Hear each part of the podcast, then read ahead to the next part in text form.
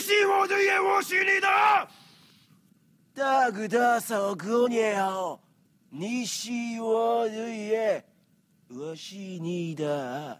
在日本呢说好话咋还没好脸呢？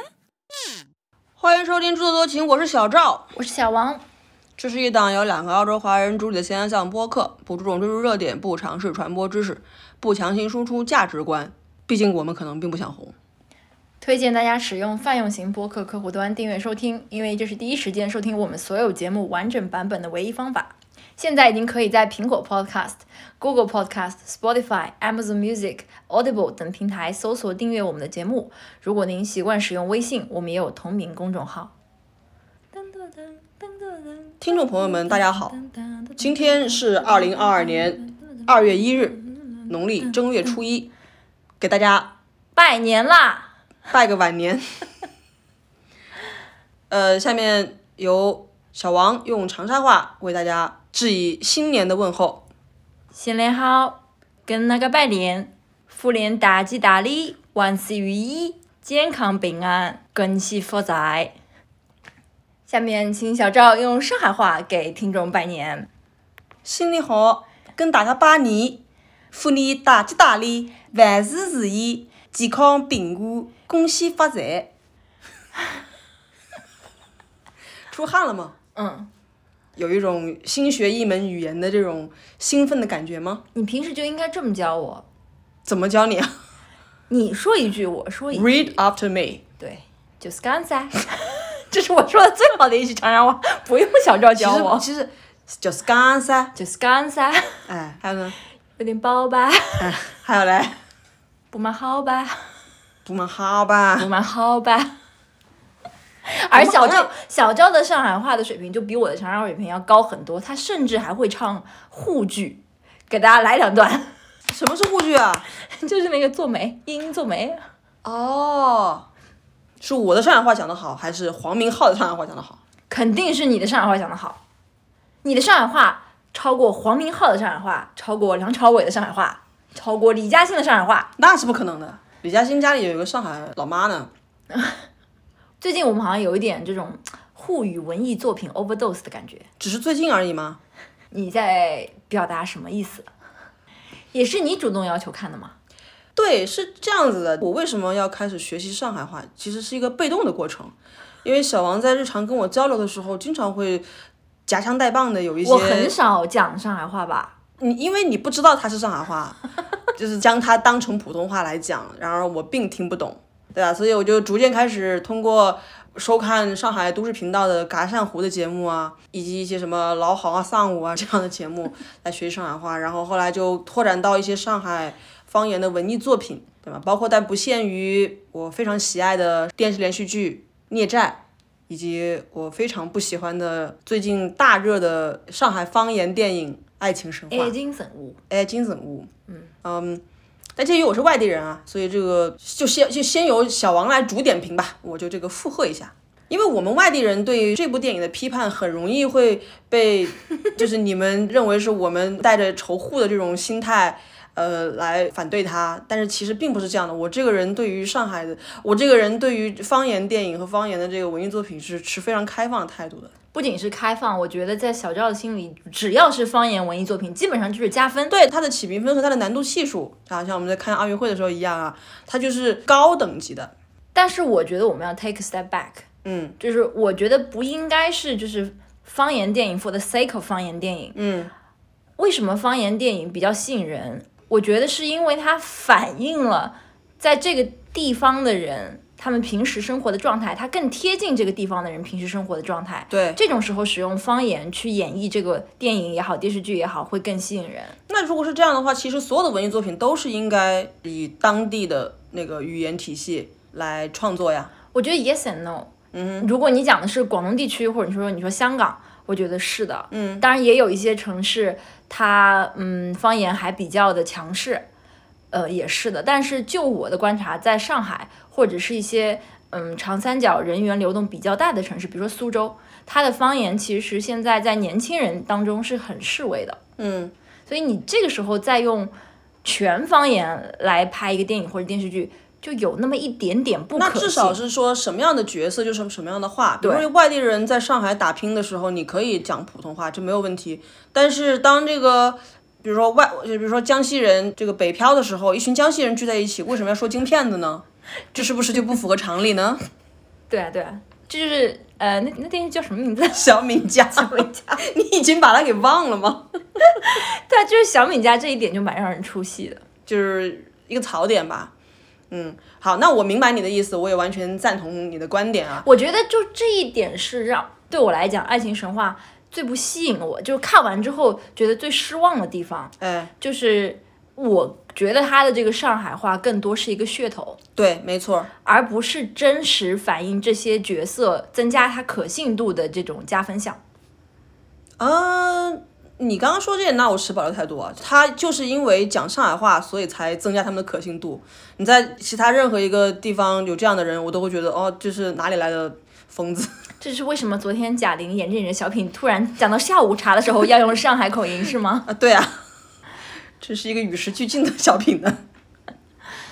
然后这个电影因为前期上映的时候，整个舆论已经一边倒的，唱赞歌，对，而且这个赞歌就不仅是来自于上海籍的观众，就在我的豆瓣时间线上也是有一些全国各地的观众都给他打了比较高的分数。嗯，所以我在没有看之前，我对他是抱着很高的期望的。Same here，就是我本来以为我会看到一部万箭穿心式的这种，不能不能这么讲吧，就是我本来以为可以看到一部能够跟万箭穿心相提并论的电影，对，结果我发现我就看了一个韩寒导演作品差不多的电影，只不过他是讲上海话的，所以韩寒吃了亏啊。韩寒心里想说，早知道这样的话，那我也拍上海话电影了。他也是上海人，不是吗？对啊，啊，他更是上海人，导演不是上海人这个这个片子的嗯主创也不是上海人。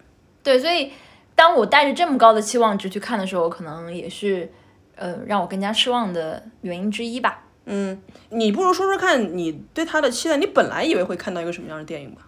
哦，我以为，那你说用上海话描述这样一群上海中年的生活，就是应该很有可信度的。嗯，然后他们这几个角色的年龄跟我差距也不大，我觉得怎么不大了？人家都四十好几奔五十了，不是吗？那不就是差嗯十几年嘛？可能就是我就表哥表姐的这个年纪。嗯，我会觉得嗯，在生活化的这方面是可以有一个共情的。然后嗯，他们可能还探讨了一些什么中年男女的感情观啊什么的，我会觉得是 OK，还蛮有意思的一个一个主题。但是 turns out，首先第一点，我是觉得他的整个角色都有一种悬浮感，就是他的角色都立不起来。OK，我不知道跟演员的表演，我觉得跟演员的表演肯定是有关系的。我觉得那个徐峥扮演的这个老白，我就不是觉得很可信，就 OK，他的表演让我觉得不可信。吴越的角色也让我觉得不可信。总而言之，这几个主要角色就一旦不可信，就会让你觉得他们的群戏很尴尬。OK，他们在片中有几场，呃，就是用吴越这个角色的话说是妇女大会的那个，嗯，大家一起坐下吃饭或者一起看电影的戏，我就觉得他们的对话就很尴尬，没有可信度。嗯、还有就是片子的一开始，我就觉得台词过密，因为这部电影我觉得它其实是一个弱情节的电影，然后它更多是可能是想通过台词。呃，来把这部电影撑起来，但是他的台词并不高明，我觉得他撑不起来这部电影。最后他这部电影就是情节也不引人入胜，台词也不高明，还让人觉得有点啰嗦。嗯，笑点又觉得是硬挤出来的。可能全片我唯一觉得还算有意思的是，最后一群人坐在那边看费里尼的爱情神话，然后以这样一个形式作为结尾，然后其中那个倪虹洁和吴越的角色在那边吐槽说看不懂。我我觉得这个可能这个结尾算是我还比较喜欢的一部分，但除此之外，就是我刚刚讲的一些缺点，还有就是莫名其妙的里面会那种感觉用配乐把整个电影串起来的感觉，你不知道它是一个 MV 还是一个 Vlog。我对他们的配乐已经没有任何印象了。不是，我首先问问看啊，就是因为我看到很多人都在讲说，呃，《爱情神话》这部电影之所以好，是因为它体现了一个社会某一个圈层他们人生活的一个切片，是说这是一个非常成功的一个描写。所以这个打引号这生活是真正的生活吗？据你了解，就是上海老爷叔和这个比较无所事事的这个中年妇女，他们的生活状态是这样的吗？这我只能说，从我个人的感觉，这个生活我是没有体验的，嗯，我也没有亲身去观察过，我身边也没有这样的人，嗯，而且我从小居住的区域也不是所谓的这个法租界武康路，嗯，所以这个圈层对我来讲是很遥远的。但是它是，但是确实有可能反映了他们的生活，有可能存，有可能存在，不是肯定存在这样一个圈层。但是他们这些演员的表演和这个情节的设置，是不是所谓的很好的反映了这个圈层？我觉得我打一个问号。因为就像我们我吧，去看那些比较，嗯，怎么讲，都市题材的美剧的时候，他们也会反映纽约的这种都市生活，很光鲜亮丽的这种所谓都市丽人吧。我们就说好多好多几十年前的那个，嗯，欲望都市好了。我也不了解他们的生活，可是我看的时候，我却觉得他们的这几个角色都是可以站得住脚的。那是因为你是在一个他者的身份来看啊，也许纽约人自己看了也觉得很尴尬。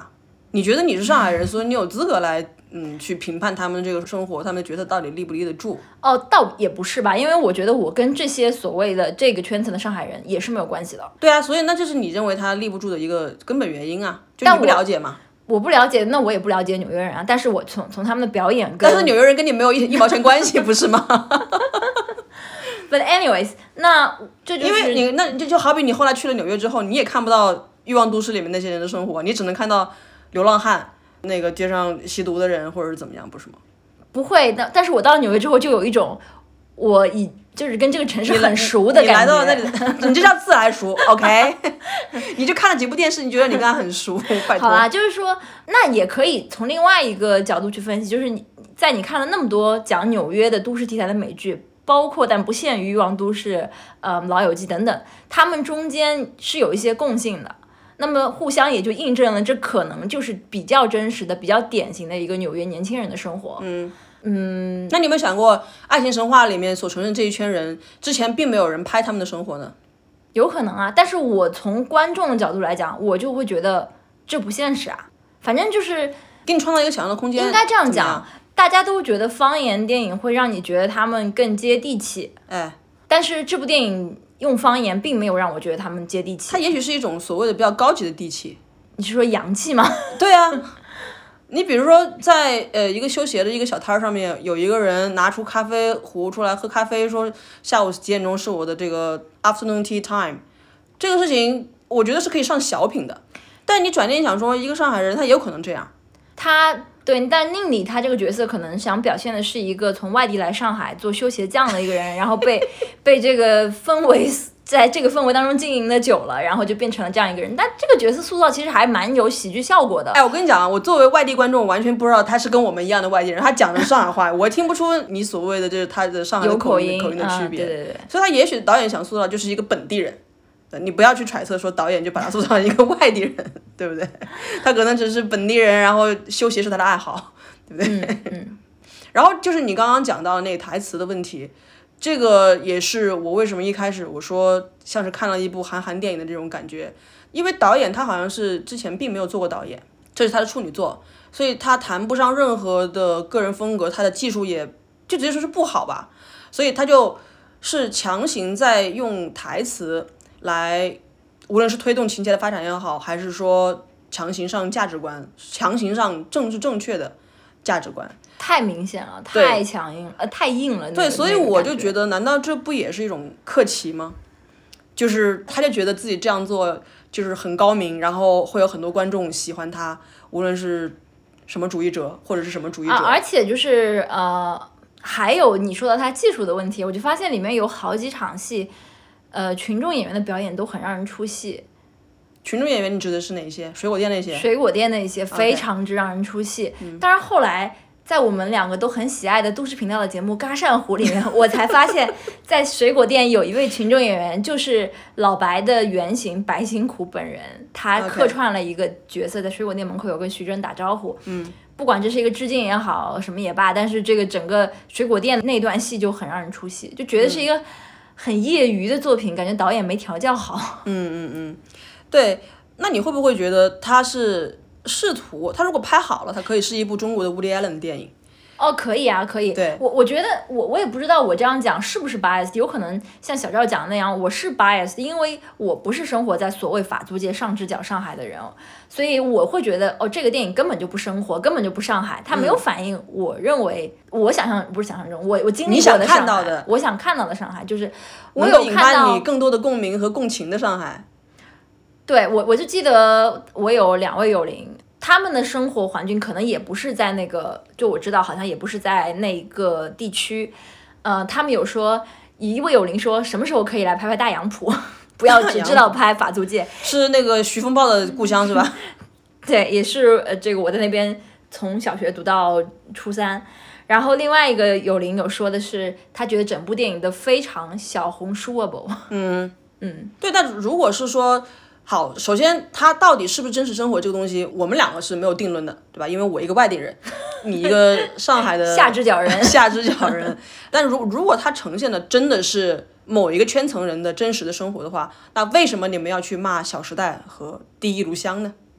就是 捧爱情神话的人为什么要去骂另外的？那就是因为他是郭敬明拍的？我觉得还有一点就是说，嗯，我没有看过《小时代》啊，除了他的你在演员请就位这种这种店里面，你看了很多次《小时代》《小时代》的片段，就叫红酒的那个，就他是不是反映了真实的那个圈层的生活不谈，就单纯讲这些角色的性格立不立得住，还有他。讲的话、做的事情立不立得住，我都觉得很可疑。对，像之前这个跟圈子没关系。你看，你比如说这个片子讲是爱情神话，所以理论上里面应该是有一个爱情做主线的。那我的理解啊，我粗浅的理解啊，这里面的爱情就是徐峥跟马伊琍之间的爱情。对，那他们两个之间爱情的基础是什么？那我在里面其实并没有看到，就好像一开始不明不白的徐峥就跟马伊琍去看了一个话剧，嗯，然后两个人就。睡了一晚上，徐峥就对他产生了爱情，然后马伊琍就对他有点欲拒还迎，或者是有一些这种顾虑，然后最后打消顾虑，两个人最后又走到一起，中间可能有有些什么倪虹洁的小插曲什么之类的。那我没有看到一个很 solid 的一个爱情 build up 的一个过程。也许这是导演想反映的中年人的感情生活。那中年人感情生活难道不应该是小敏家里面那种中年人的感情生活吗？那不，你不能规定说中年人只能有那一种感情生活呀。他有可能是一个比较带着一点功利心的，然后作为呃马伊琍这样一个单亲妈妈，年纪又到了四十四岁，只能跟妈妈住在一个这样一个条件比较简陋的小房子里面的呃中年女性，她遇到了徐峥这样一个号称可以靠收房租为生的，呃又有一点那么小才情的呃中年单身男性，这就是。从一个比较功利的角度来讲，可以发展一段关系，也有可能是这样啊。但是那但这当然，我觉得跟爱情神话确实有点不切题哈。对啊，那你就是就是讲说我到底应不应该接受一个呃徐峥那个角色应该怎么定义他呀？包租公的追求，艺术家包租公的追求，那倪虹洁那条线又是怎么回事呢？我我觉得，当然我我听导演的访谈说，他并不是想要说是中年人的爱情。他只是想要说爱情，那哪怕说我们把它理解为是中年人的爱情，那中年爱情无非就是说自己或者说彼此都有过去的一些经历，甚至是有一些比如说拖儿带女的这种负担。那你在这种感情和现实生活中的这种负重前行的情况下，两个人怎么样走到一起？难道不是有更多的应该是有这方面的这个呈现吗？对我并没有看到他们中间有任何的。虽然说小敏家也并不是个很好的文艺作品啊，但是黄磊跟周迅在那个里面的就是他们的那种生活状态呈现是更加能够体现出所谓的中年人困境的。对，而且当然有可能小敏家作为一部电视剧，它有更多的篇幅去展开。对对对。但是我们就拿小敏家跟《爱情神话》里面单纯讲做菜的那几个镜头，就小敏家的镜头，它就更加真实。嗯，就比如说 啊，锅盖掉了，吧？不是黄磊做饭更好，就是比如说周迅做菜的时候，然后就锅盖掉地上啦，就那种很 awkward 那种感觉。嗯。而《爱情神话》里面的那个剪辑，就你觉得像自己在看日食记一样，就它就好像是一个画面很美的 vlog。嗯，他就是做菜那一段，也丝毫没有让我感觉到烟火气，只是让我觉得有点馋，想吃而已。OK，对，反正就是在基本面上，我跟你是一致的，就是呃，无论是故事的这个呃情节，还是说这个人物的塑造，都令我有一种皱眉头的感觉。当然《爱情神话》这个片是二零二一年圣诞档上映的。嗯，其实本来的那个档期还有就是周冬雨跟刘昊然的那部片子，平原上的摩西，但是那片因为种种原因没有上嘛，没有按时上。嗯，《爱情神话》如果我自己感觉它作为一部圣诞节档或者是情人节档的约会电影的话，所谓约会电影就是一男一女在关系还没有呃很稳定，大家只是作为说一次约会的时候的一个消遣的话，它还算是一个合格的约会电影。你觉得他对二十出头的年轻人有吸引力吗？我觉得它没有，嗯，不是从故事上有吸引力，而是从那个噱头上或者是那个 vibe 上有吸引力，而且特别我指的是，比如说上海或者是长三角地区的年轻人，嗯，他也许会想一起去看一下，OK，这个所谓就是法租界的那个呃有产阶级他们的一些感情生活，所以他可能好过那些无脑偶像恋爱片。如果同样作为一个约会电影的话，它好过那些无脑偶像洗钱片吧？我们这样讲。我小王的意思可能是说它比《前任三》要好。没有看过 啊，前前任系列你都没看过没有没有。但但就是，如果想说是作为一个比较轻松的一个电影的话，但你说它算是喜剧电影吗？对我来讲不算是喜剧电影啊。我我笑了吗？我想问你。没有。对啊。对我们来讲不算，但是我觉得它的定位应该还是一个让人。算是轻松的一个片子吧。嗯，那我觉得就那你认为《东陆 Cup》是喜剧电影吗？《东陆 Cup》是吵闹电影，对，就是就我嗯这一两年看的国内的所谓呃轻松向的电影的话，我觉得《一点就到家》都比它好不少。哦，That's a surprise。那也不是，我没有想到你会给我一点就到家。那也不是一部特别好的电影，但是。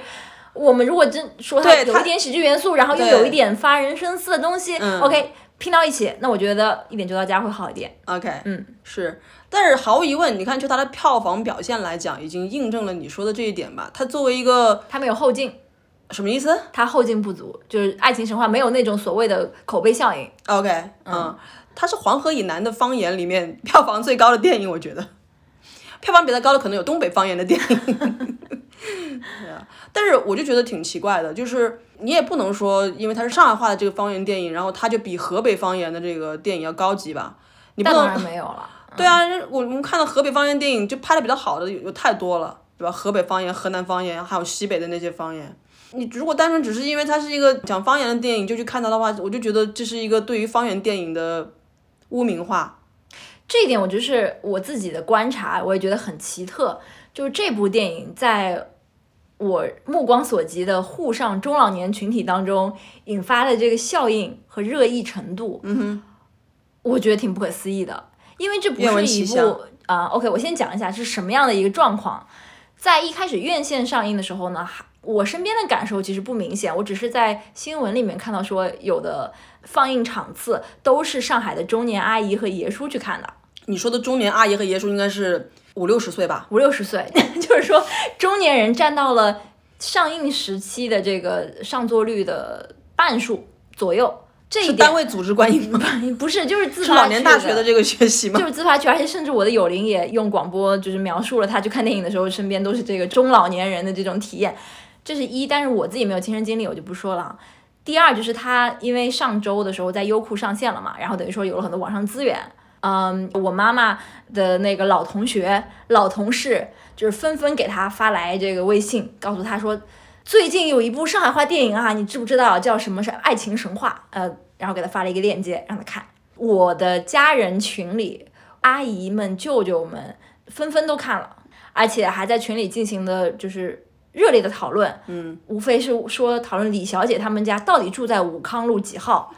之类的一些，我 明白，就没有一个人讨论跟这个电影本身相关的东西。对他们讨论的是这个电影当中的上海元素啊。他们讨论的时候，我并不，因为我还没看嘛，那时候我以为这部电影很精彩，所以大家就是忍不住的讨论它的一些衍生话题。嗯。后来我们看了嘛，我才发现说这不是一个强情节电影啊，就是一个没有什么可以值得讨论的电影，所以只能去讨论他们家住哪里。这是一个对于大众来讲不是很精彩的电影。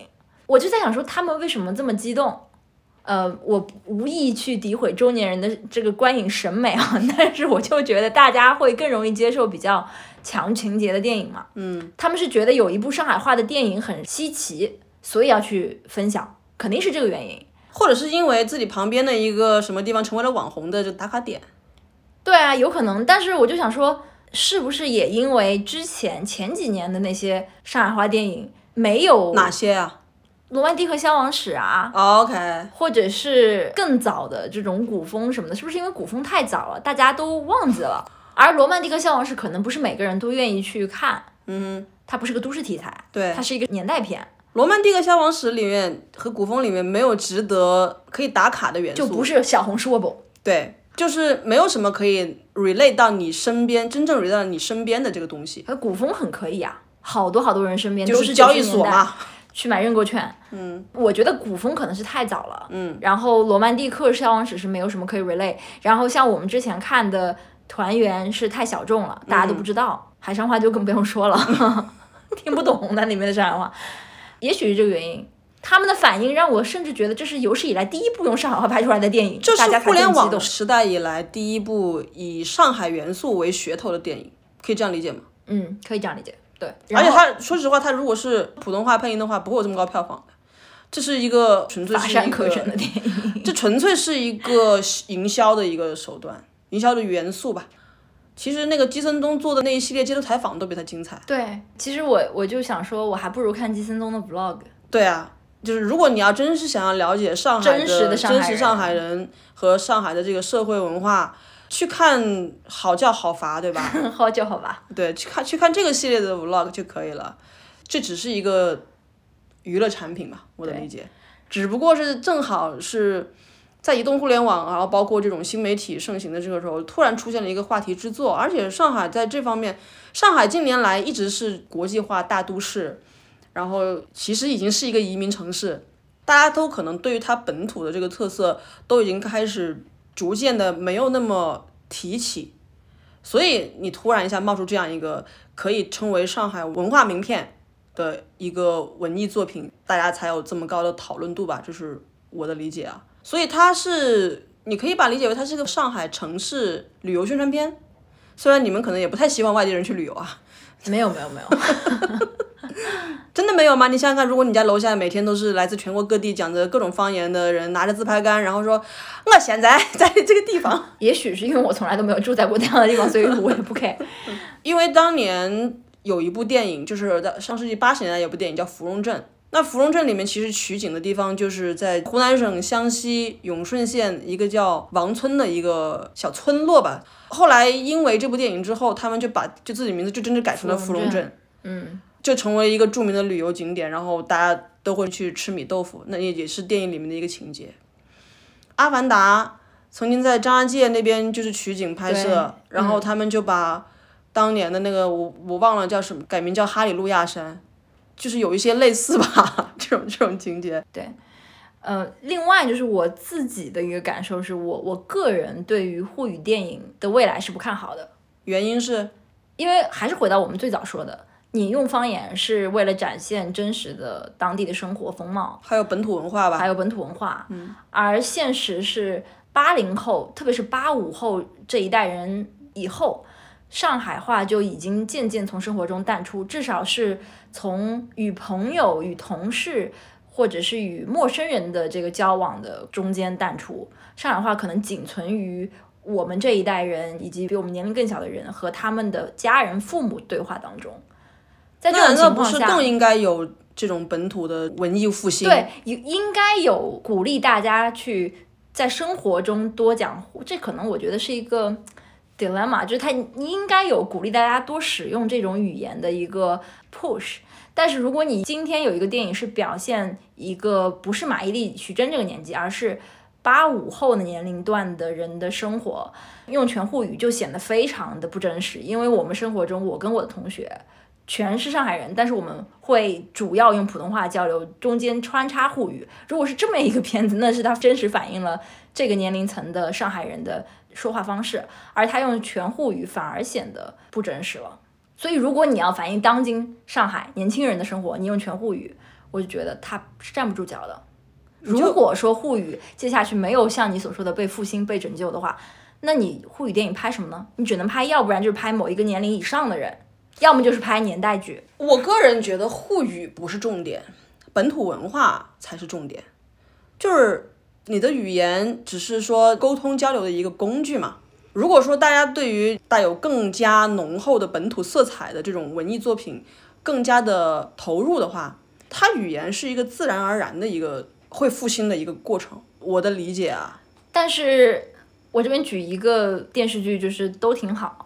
这个电视剧的取景和故事本身都是发生在苏州，嗯，但是他请的演员是姚晨啊、然后那个苏大强是谁演的来着？倪大红老师、倪大红老师，还有郭京飞老师，郭京飞，他们三个人全是讲的北方口音，但是我的理解，你刚刚举的这个电视剧我没看啊，但我的理解，你这个电视剧放在任何一个城市的 setting 都不影响它的情节的发展，是好像开端也是一样，好像是不影响，但问题就在于都挺好里面花了很多篇幅和笔墨在描写苏州的这个街景街景、小桥流水它可它。可以放在任何一个江南水乡啊，它只是说取景地选在了苏州，所以你就要呈现一个。但其实把这个东西搬到徽派建筑，就是搬到安徽的某一个县城里面的话，我觉得也是没有问题的。这个是文艺作品的主基调，是为了呈现什么。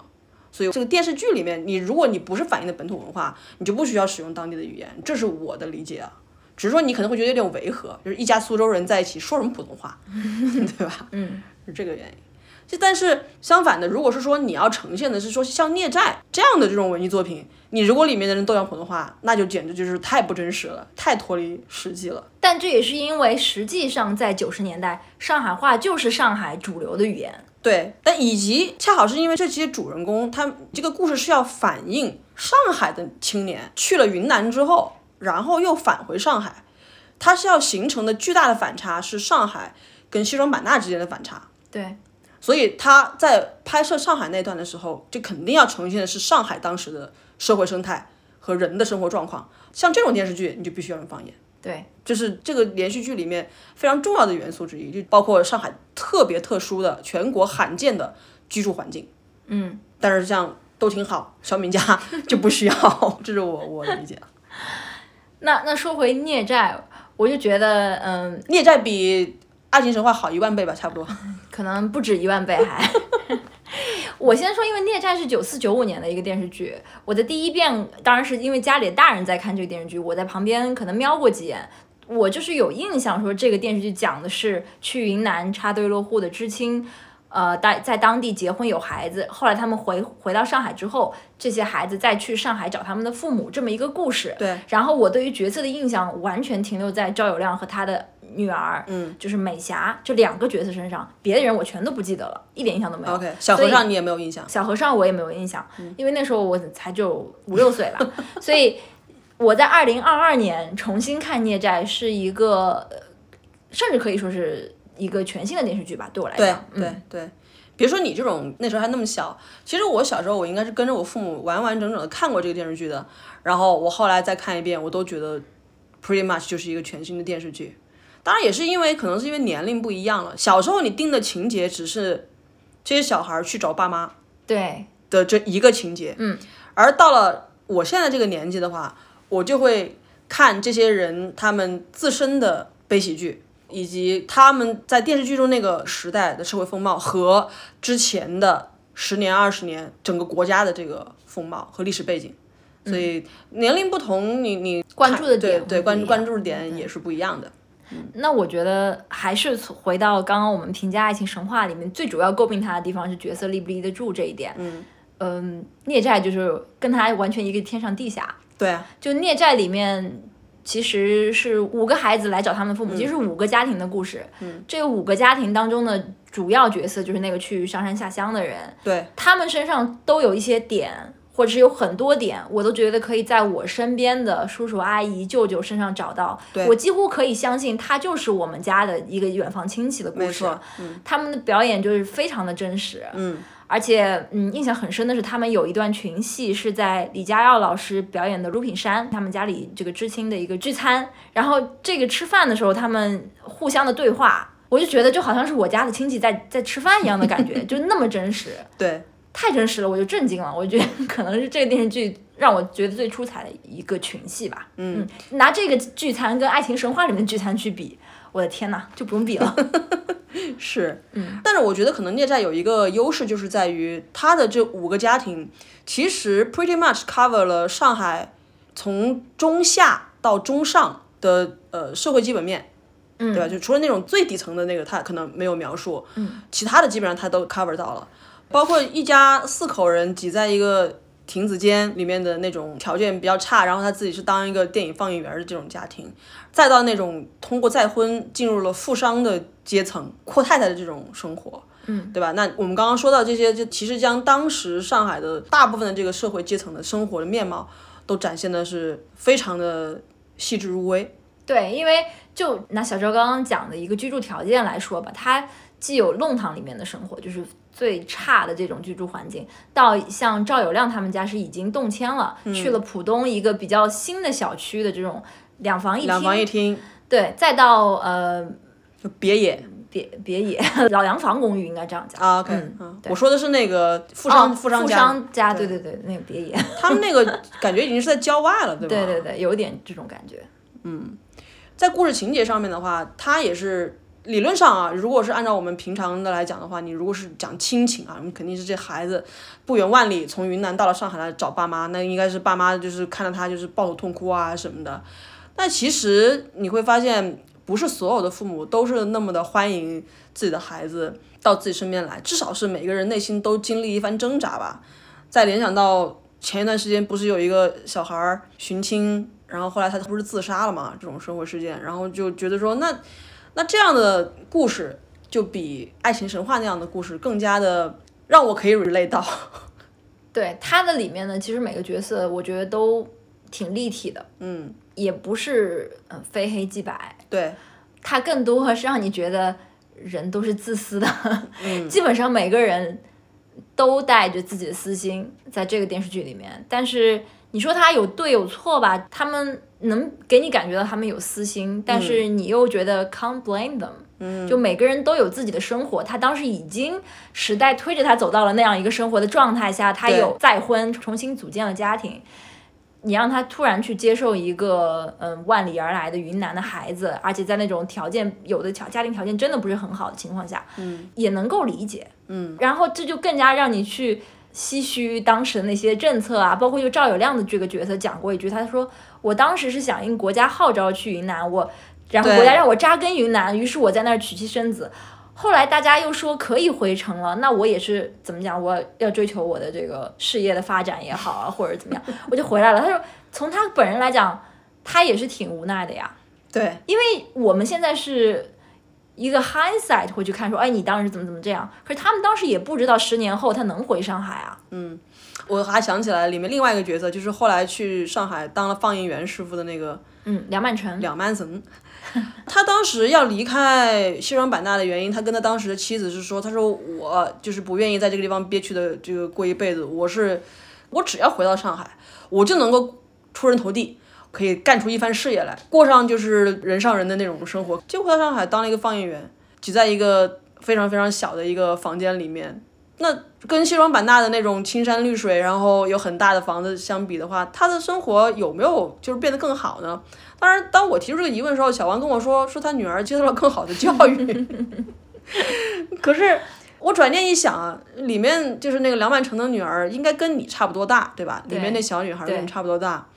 你在上海接受了更好的教育，长大之后就一定能够拥有更好的未来吗？我觉得也也不一定，对吧？嗯，你像就跟跟小王差不多大的江女士，她不是后来也要回到这个大理去退休吗？后来我思考了一下你的这个问题，但我觉得那些去云南退休的人，他们也并没有放弃他们的城市户口啊。哦、o k 他们拿着对吧？也许他们以后拿着这个上海、北京的养老金去云南消费。对，但是我们现在讲的是他回上海之后去放电影了呀，他从来没有经历过他想象中的那种平步青云的那种生活，干出一番事业来，他没有这样的成就。嗯，当然了，我觉得我们不能够这样去从他干什么工种来价值一个人啊。大家明显他当时的雄心壮志是没有达成的，但他为此放弃了自己的妻子和儿子。不过他看起来好像也不后悔，因为他后来老婆其实也挺好的。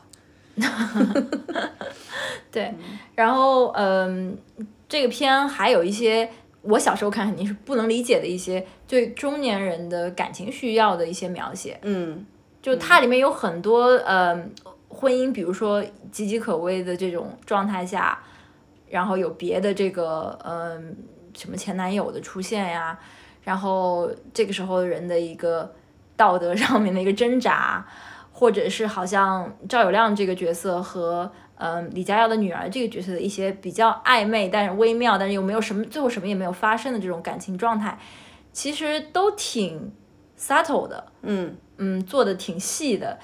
还有最后，我个人的揣测，我觉得，嗯，严小平演的这个角色，他也不是说真的就真心的愿意让美霞留在他们家，对他也是各方面的考虑，他更多的是想维系这个家庭的完整，所以他说他想让赵友亮不要带着一种悔恨或者是愿意这样去看着他身边的妻子，然后他才做这一个妥协。我并不觉得他是真心的想让美霞留下来，嗯，他也是更多是保全他的婚姻和家庭的这样一个目的。而且他保全他的婚姻跟家庭，呃，可能还包括他拒绝他前男友的这种追求的这一部分。我觉得他只是全面的衡量之下，做出了一个对他自己来讲最有利的决定，对，对吧？她前男友对她的那些感情很有可能，当然我们不知道啊，因为他没有发生嘛，很有可能是基于当年没有得到他，而且到后后来一直也得不到他的这样一种求不得的这种呃错觉，就是如果她真的跟她的前男友在一起之后，她肯定不会愿意放弃自己的儿子。她带着儿子跟她前男友在一起，她是否能过上比现在更好的生活？我觉得她心里肯定也是有问号的。所以，因为她跟她前男友讲说，我的感情还是在叫什么名字来着？赵友亮老师那一边的，但是她其实嗯不一定，她只是做了一个更加有利于自己的决定，就是小王刚刚讲的那样。哎，不过我们不得不提一下这个赵友亮老师啊，赵赵友亮老师自己在出演的所有的角色中都是自己带着所有的福到话，因为我们去年刚重新看了《夺子战争》，我重新看了《夺子战争》，我就赵友亮怎么一直都演这么窝囊的上海男人啊？就是他的发型也是一样的，眼镜儿也是一样，衬衫也是一样，自行行车也是一样，包公文包也是一样，对吧？然后对这个妻子的态度也是一样，对平时一直窝窝囊囊的，然后突然有一天就爆发，就是大发雷霆那种。嗯，对，就这部电视剧里面还有一些可能当年是 unintended，但是今天看来，就是它还反映了一些，比如说独生子女被娇惯，我觉得也挺明显的。就这个片子里面的所有的独生子女的角色，多多少少都有一点让人觉得讨厌。嗯，我就是突然一下明白了为什么就是我们八零后曾经一度被叫成什么小皇帝、嗯，小公主什么对之类的。我本人是没有享受过这种待遇的，但是看到里面的上海小孩儿，那真是讨厌啊。小王引以为戒啊！哎，反正这部电视剧就是最后看完之后就想说，嗯，还是回到第一集的时候，李佳耀的那个角色说的，他们这些孩子回来就是往这些家庭的老老虎天窗里边老虎天窗里扔了一块石头，炸弹。炸弹。嗯，对，对你不是看完之后回去跟父母讨论一下，就是当年知青的事情吗？你有什么值得跟大家汇报的吗？我不知道需不需要跟大家汇报这么多具体的内容，不过我我只是想解答我心中的一些困惑，就是说，大概是在所谓的六六届、六七届，也就是那个时候初中毕业的，将即将上高中的这一批年轻人开始有这个上山下乡的政策，然后呢，在六八六九届的时候，在上海啊。呃，是这样一个一刀切一片红，就是你必须要去农村，嗯的这样一个政策，没得商量。然后反沪政策呢，是在一九七九年，就是大回城，那是一个春天，有一位老人在中国的南海边画了一个圈。所以对于那些六八六九届嗯、呃下乡的人来讲，他们已经在插队落户的地方有十年之久了。然后当时返户的政策要求是你必须在当地没有组建家庭且没有参加工作，也就是你还在农场劳动这种状态，你是可以返户的。嗯，这也就是为什么我们在片子里看到他们都要和云南的老婆离婚，或者是要表明自己没有组建家庭，以这样的一个满足这样一个条件才能返户。然后我还问了，我说为什么他们不能带着这个云南的孩子回上海？当然，我之前想到它涉及到户口的问题，而当年户口当然比今天的户口重要的多，因为户口不仅仅关系到你的就学、就医这些服务，在当年还关系到粮票嗯的问题，就是你其实是少一口饭，嗯，你带多一个人回去，你却没有粮食来喂他，对这就其实是不可行的嘛，就没有我在看孽债的时候想的那么简单。嗯，我其实后来也跟我父母聊了一下，因为我父母当年也是知识青年，但是我的一个非常新的一个知识就是，原来我父母不是去插队落户的，他们那个东西叫做集体建厂。所以他们当时是从某一个系统、财政系统或者是粮食系统里面的这些知识青年，所谓知识青年，一车人集体拉到某一个地方去 build up 起一个农场。嗯他们去的时候就知道自己是肯定会回去的。，OK，对，他不是那种国家告诉你说你在这边你要你就扎根农村什么之类的。然后我父母回想起来，他们在里面几乎是没有吃过什么苦，他们是度过的是非常开心的一段时光。就是据我母亲回忆啊，当然我不知道是不是因为现在回忆起之前事情 带着滤镜啊什么之类的事情，那根本就不像是一些文学作品里面 描述的那么凄惨，更加没有这种在当地还有什么结婚啊需要抛妻弃子才回到城里面去那种。然后我才发现说，嗯、所以其实《孽债》里面描述的那帮人跟我父母根本就不是同一帮人。对，然后我还跟我妈妈说，我说难怪你这个就是这么拥护毛主席，原来是你其实没有吃到毛主席的苦，你知道吗？就据我爸妈回忆说，当年我大姑她要下乡之前是可以选择自己想去哪里的，然后她有两个考量标准，然后再打架这两个标准，一个是希望离家近一点，嗯 一个是希望吃大米，嗯所以当时呃从上海出去的话，选择能吃大米的地方，要不是东北，要不然是云南，要不然是江西。但是离家都不怎么近，嗯，然后离江家西离你们还挺近的江西还可以对。然后离家近的这个安徽的话，就是他们要去淮北那块地方，就是吃不了大米，据说只能吃山芋。所以我大姑在权衡之下选择了离离家较近可以吃大米的江西。对，然后我我父母是七四年，七四年五月份就是去农村，他们叫下放，所以现在想想下放跟跟插队落户可能真的是对，两个概念两个概念。还有那时候有很多类似的概念，不是还有在上海的话，他们有什么建设三线嘛？哦就好像我们在那个王小帅的电影《青红》里面看到的。建设三线那个是高级知识分子和技工人才才他们干的事情。他们是等于说一个厂子从上海搬到呃什么贵州啊，嗯这个四川啊，这个云南这些地方。但是青红里面不也是反映他们这个爸爸妈妈 想死了要回回沪吗？可能是回沪吧，回长沙。哎，我妈妈今天还在说，长沙可不是想回就能回去的，因为我父母本身都不是长沙人，就是要有一定的这个本事才能够回长沙。而我外公吧，不是那种愿意去为自己的子女出力的人。当时据说我外公的一句话就是说，你要有本事你就自己找工作，没有本事的话你就在农村待着。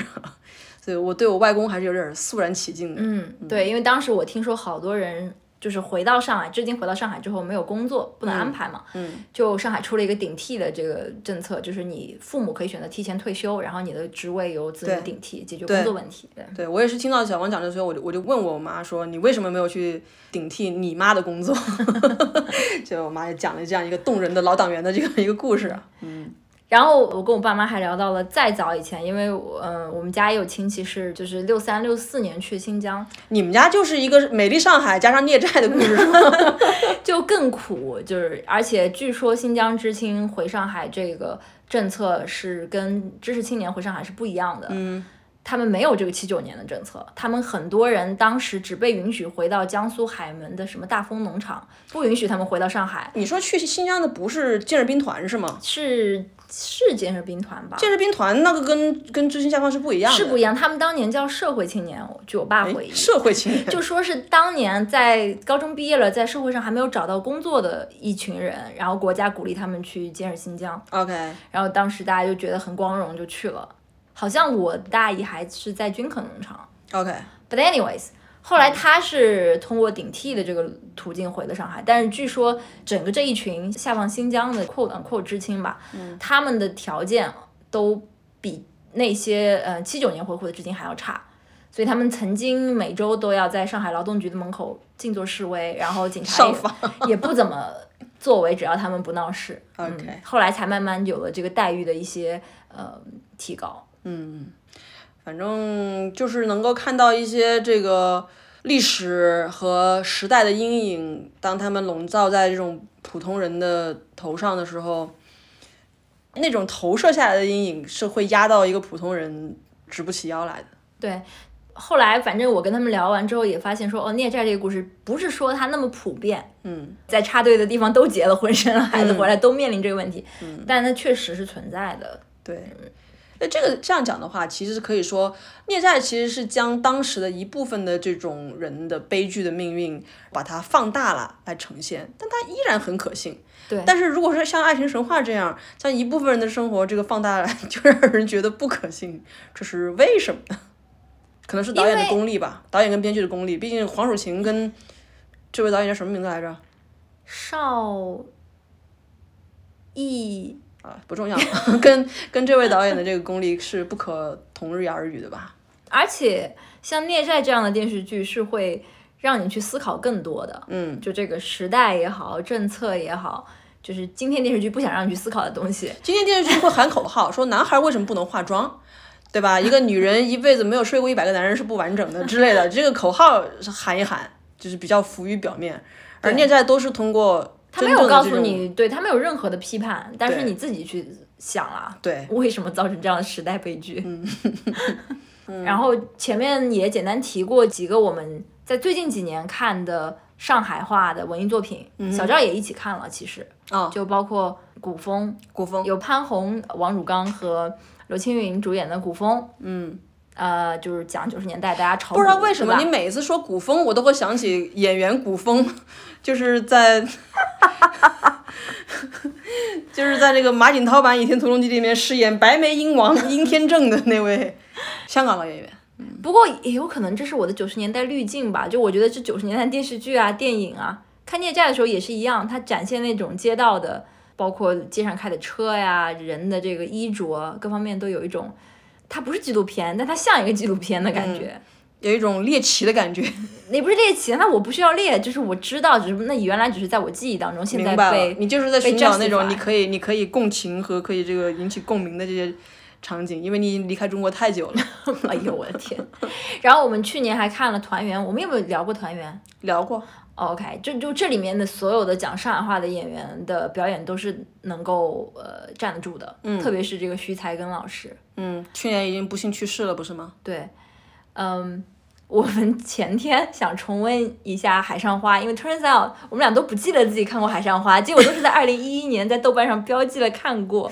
不是有这样几种文艺作品啊？也就是你看过，那和没看过一样，但是你知道你看过，对，比如说《渴望》，但是《海上花》是我以为我没看过，我也以为我没看过，我 一直以为这是一部侯孝贤导演在一九九八年的作品啊，是根据《海上花列传》改编的一个电影。他是请了，我认为他的主要的这个演员班底应该都是在香港的上海裔演员，带上海血统的，带上海血统的演员。你的意思是李嘉欣也是上海裔吗？他的摄影啊什么这个应该是没话说的，嗯，但是他的情节就是太侯孝贤了。你跟我说是侯孝贤，那我明白了，为什么是那个样子。不好意思，我都已经忘了这部片子的导演是谁。嗯，它反映的这个清朝末年的事情，我们也没什么可评价的，关于关于它是否真实。啊，对，那你在看的《海上花》看的是什么？看的是这个名妓们的生活。看的是当时人的生活风貌，不是啊？你的青楼里面能反映什么？它都没有外景，它只有青楼内景。对啊，只有一个老鸨在那里絮絮叨叨、絮絮叨叨就说这说那，但是你说的也就是会去逛青楼的那一个圈啊，那个圈层的故事。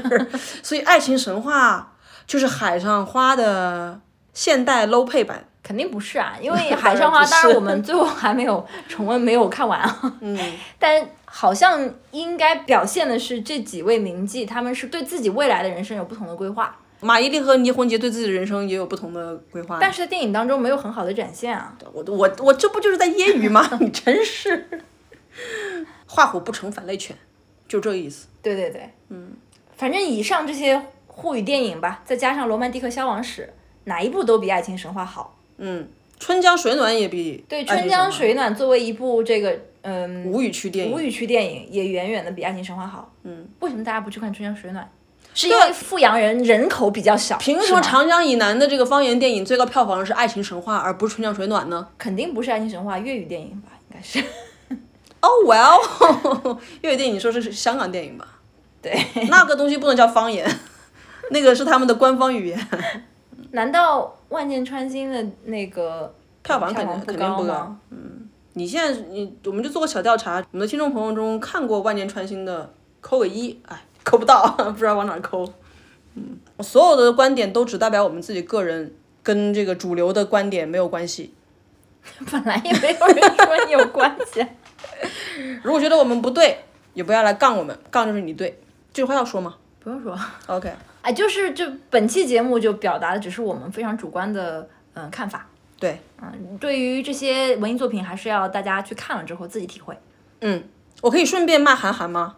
哦，他有一个新电影要上来，还是已经上了？是刘昊然主演的呢。哦，你看了吗？没看呀，哦但是我就很生气，他的他的处女作有里面有陈柏霖，对吧？然后现在又把刘昊然搞都是你的脑功呢。哎，不是啊，我没有这么说呀，就说他要请到我喜欢的演员来演他的烂片，这就令我很不爽，因为我肯定是要看的，然后我我又会被他恶心到，这怎么办呢？你就骂他呗。另外，我想让小王去看一下《小时代啊，小赵总是要建议我去看一些我并没有打算要看的电影，包括但不限于《战狼》和《小时代》。》。对啊你知道我为什么要？就你没有看过，其实你也没有什么资格去骂他们。我没有骂他们呀，你没骂战狼吗？我没骂《战狼》呀，你肯定没有没有没有骂了，你只是没有在公开场合骂，而已。我看了《魔加迪沙》。不是，我就想知道，你作为一个 beep，你为什么不要讲这个。好吧，最后我们还要讲一个小插曲，关于我台微信公众号的这个问题。嗯，我一直就觉得在微信公众号听音频是一个很痛苦的事情，这个是我从，就是我没办法，反派影评只能够在这个微信公众号听，然后他们三天两头被删。我经常是什么东西我还没来得及听，一看已经被举报，然后就听不了了。这件事情已经发生在我们上一期节目的身上。四十三期，对，那个已经在微信公众号不明不白的被删除了，看看不了了。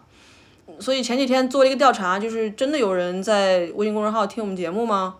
哦，发现还真的有。一位吧，好像就。大部分人我看调查结果还是拿微信公众号来作为一个推送，就是提醒大家说我们有新一批上线了。OK OK，嗯。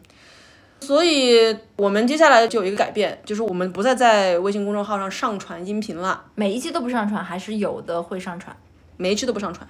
就是以后微信公众号只作为一个通知大家我们更新了的一个工具。对，因为微信公众号它还有一点很鸡肋，就是它没有外链功能。对，就如果我们 show notes 里面放了一堆链接，你在微信公众号上看到只是一堆文字，你不能对啊点进去。对啊，嗯，所以我们不会在上面上传音频了，但是我们会将我们的更新的通知，呃，和一些主要内容放到里面去。对，然后通过点击阅读全文那个链接，你是可以跳转到我们的这个网页，然后可以在网页上进行收听。对如果你不想用泛用型播客客户端收听的话，对，反正就是还是希望大家能够通过这个 RSS 来订阅收听吧。就是如果你真的想听的话，对，然后之前就是在我们那个调查下面也有呃听众留言说，嗯，Podcast 不会提醒他我们有更新，其实是有的，是有一个点击小铃铛。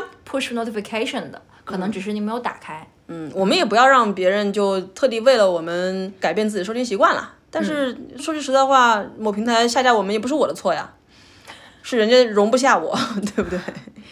所以这是一个提醒吧，就是我们在微信公众号会有这样一个变化。嗯，好吧，那我们今天就聊这么多。如果您对我们的节目有任何的意见或建议，都欢迎在各大平台来跟我们互动和反馈。如果您喜欢发邮件的话，也可以给我们来电邮，我们的邮箱地址是 fakingcode at gmail dot com。我们本期的节目就到此结束。下期再见，Stay tuned。Stay tuned 应该是让我来讲。下期再见。Stay tuned。大哥大嫂过年好，你是我的眼，我许你的。中了中了，别说了啊，话倒是听明白了，辈分弄岔了。我要是你的爷，你都是我的孙儿，你咋的也不能是我的儿啊？明白吧？没你的西双版纳，留不住我的爸爸。噔噔噔噔，哎，噔噔噔噔噔，我就知道。噔噔噔噔噔噔噔噔。听众朋友们，晚上好。你 怎么变成新闻联播了？听众朋友们晚上好，今天是壬寅年，是谁？壬壬是壬寅年，今天是壬寅年大年初一，新年好。新年好哎，。我不记得怎么讲了，就是 我记得，等一下，新年好，跟那个拜年，虎年大吉大利，万事如意，健康平安，恭喜发财。新年好。你你讲的不对，应该是有唇齿音。新年好，不用的，不用的。新年好，跟大家拜年，虎年大吉大利，万事如意，健康平安，恭喜发财。这里面除了有一个角色是，就是那个后来去了澳洲的那个角色，你知道我在说谁吗？就是跟那个人有婚外情的。哦，那个那个流氓，就除了他那个那个，不是主要角色。对，就主要角色古风有潘虹，有王汝刚和刘正，嗯，是刘青云、啊，刘青云，吴镇云，手机。有有，我再说一遍，我那天发现汽水其实是有收我们的节目的，国内的啥是汽水？国内的一个类似小宇宙的一个东西吗？，对，嗯就是一个足底播客客户端。不能说现在可能是脚背了吧，就是曾经一度是足底那。它一旦变成小腿客户端，我们可能就要被下架了。有道理哈。哦，题外话，这个你不要剪进去啊。就是我觉得在微信上听的人，他也不会听小宇宙的，你想多了。耶，吃。然后这个，请听友在留言当中告诉我们，是我的长沙话拜年讲的比较好，还是小赵的上海话拜年讲的比较好？依然是个好姑娘，有话对侬深深讲，我来做个媒，把侬真心上。后面一句我们都不记得歌词了，这段不会被剪进去的，为什么呀？应该会进花絮。这段很精彩啊，有多精彩？五颗星的精彩，可以让大家以假以假乱真的那种精彩。对对对，